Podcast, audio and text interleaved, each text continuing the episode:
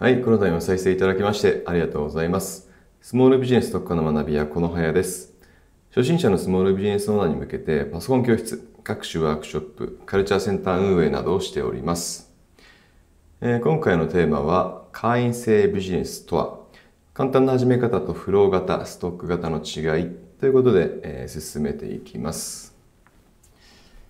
会員制ビジネス、どうでしょうかね。まあ、スモールビジネスオーナーであれば、この会員制ビジネスっていう言葉を聞くだけでですね、こんなイメージがあるんじゃないかなと思うんですよ。魅力的だなとか、会員制ビジネス羨ましいなっていうふうに思ったりするんじゃないかなと思います。まあ、なんといっても会員制ビジネスの魅力っていうのは、ま、固定収入があるところですよね。固定収入があるところが何といっても会員制ビジネスの魅力だと思います。まあ、僕らのようなスモールビジネスオーナーっていうのは、まあ、毎月毎月こんな心配してますよね。売上が心配だなとか、集客ができるかなとか、えー、役員報酬、給料を支払うことができるかなっていうふうなことを、え毎月のように、え考えているかと思います。で、その点について会員制ビジネスであれば、どうなのか、解決することができるのか、まあそういったことも、今回ですね、お話しできればなと思います。えということで、会員制ビジネスの簡単な始め方ということでですね、え進めていきます。まず前提の話として、えビジネスモデルっていうのは2つのビジネスモデルがありますね。大きく分けて2つのビジネスモデルがあると。ま、フロー型のビジネスモデルとストック型のビジネスモデルですね。フロー型とストック型。まあ、それぞれどんなビジネスモデルかっていうのを確認していきましょう。えー、フロー型ビジネスモデルっていうのは、まあ名前の通りですね、フローなので、お客さんが流れる商売のことですね。流れると。まあどういうことかっていうと、まあ基本的にはお客さんとのお付き合いっていうのが、まあ一回限りの商売っていうことですね。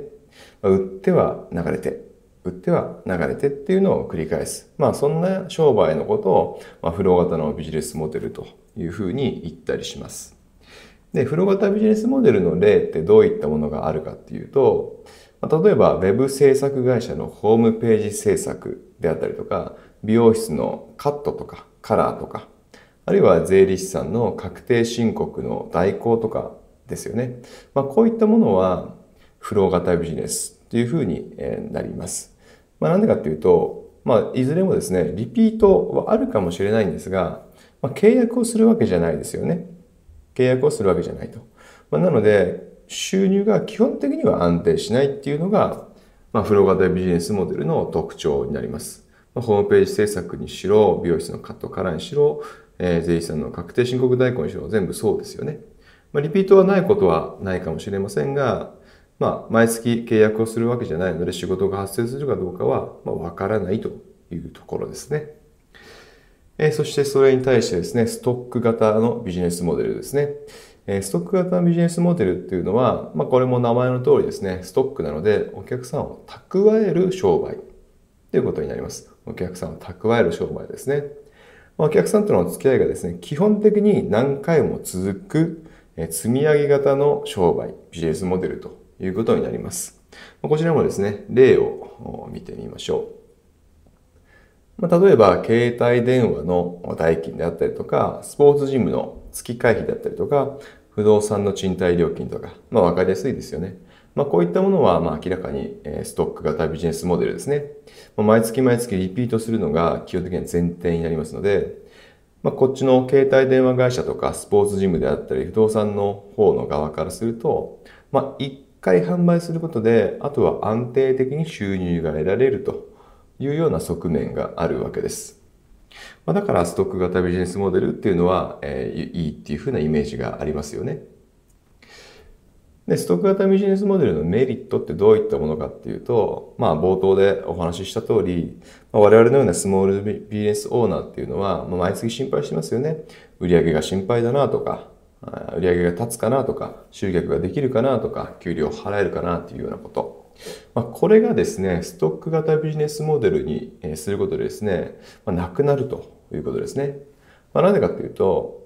まあ、フロー型ビジネスモデルと違って、月始めにはその月の売り上げがほぼ確定しているんですよね。ストック型ビジネスモデルの場合。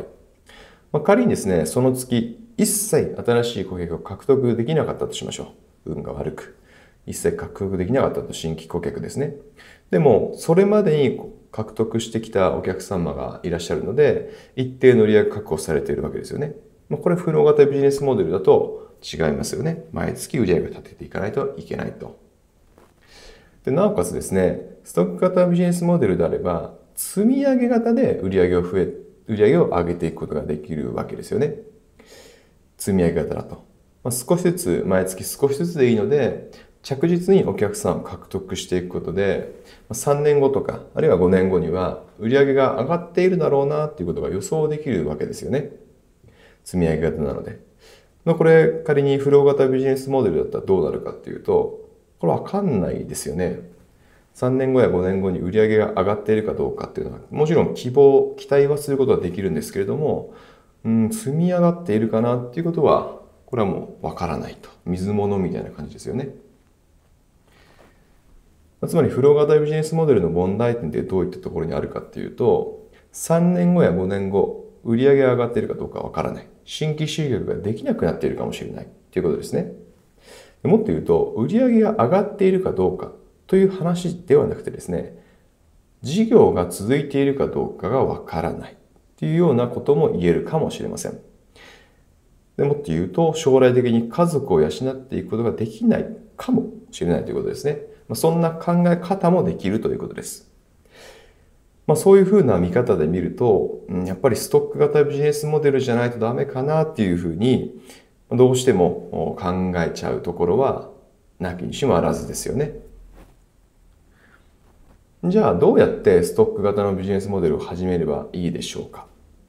まあ、ストック型ビジネスモデルというと、先ほども確認した通りこんな感じですね。携帯電話のサービスだったりとか、スポーツジムのサービスだったりとか。まあでもこれ考えてみると、現実的じゃないですよね。もはやスモールビジネスというよりも、これはビッグビジネスですよね。携帯電話とかスポーツジムできるのであれば苦労しないというところですね。そこでですね、スモールビジネスに最適なストック型ビジネスモデルが何かっていうと、まあいろいろあるとは思うんですが、選択肢の一つとして考えておきたいのが、会員制ビジネスですね。会員制ビジネスが分かりやすいんじゃないかなと思います。で、この会員制ビジネスであれば、高額な投資資金、先ほどの携帯電話とかスポーツジムのような、最初にですね、高額な投資資金というのは必要ありません。まあ、極端な話をすると、月額課金のできる決済サービス、例えば PayPal とかですよね、とかの導入だけでいいわけです。それさえあれば会員制ビジネスを始めることができます。これが最も簡単な会員制ビジネスの始め方になります。で、よくあるというか、よく聞かれることで、会員制ビジネスを始めるのに会員制サイトは必要ないですかっていうふうなことがよく聞かれるんですが、サイトも必要ないんですね。サイトがなくても成り立っている会員制サービスっていうのはいくらでもあるんですよね。まあ、例えば、開放誌とかニュースレターを購読できる会員制サービスだったりとか、まあ、これだったらサイト必要ないですよね。SNS のグループとか、あるいはコミュニティに入れるような会員制サービス。まあ、これもサイトは必要ないと。まあ、サイトっていうよりも SNS のサービスがあればいいわけですよね。あるいはグループチャットとかフォーラムに参加できる会員制サービスと。これも会員制サイトっていうよりも、もうその、例えばグループチャットのサービスとかがあればいいわけなので、会員制サイトっていうのも必ずしも必要ではないと。よく会員制サービス、会員制ビジネスを始める際にハードルを感じる人が多い会員制サイトっていうのも必ずしも必要じゃないということです。ということでですね、ストック型のビジネスモデルを取り入れていきましょう。必要なのは月額課金の決済サービスだけです。ストック型ビジネスモデルを自分の商売に取り入れていく。まあ、これにですね、早すぎるということはないんですよね。ぜひですね、会員制ビジネス、これを始めることを選択肢に入れてみてください。必要なのは月額課金の決済サービスだけです。ということで今回は会員制ビジネスとは簡単な始め方とフロー型、ストック型の違いということでお話をしていきました。この度も再生いただきましてありがとうございました。スモールビジネス特化の学びはこの部屋でした。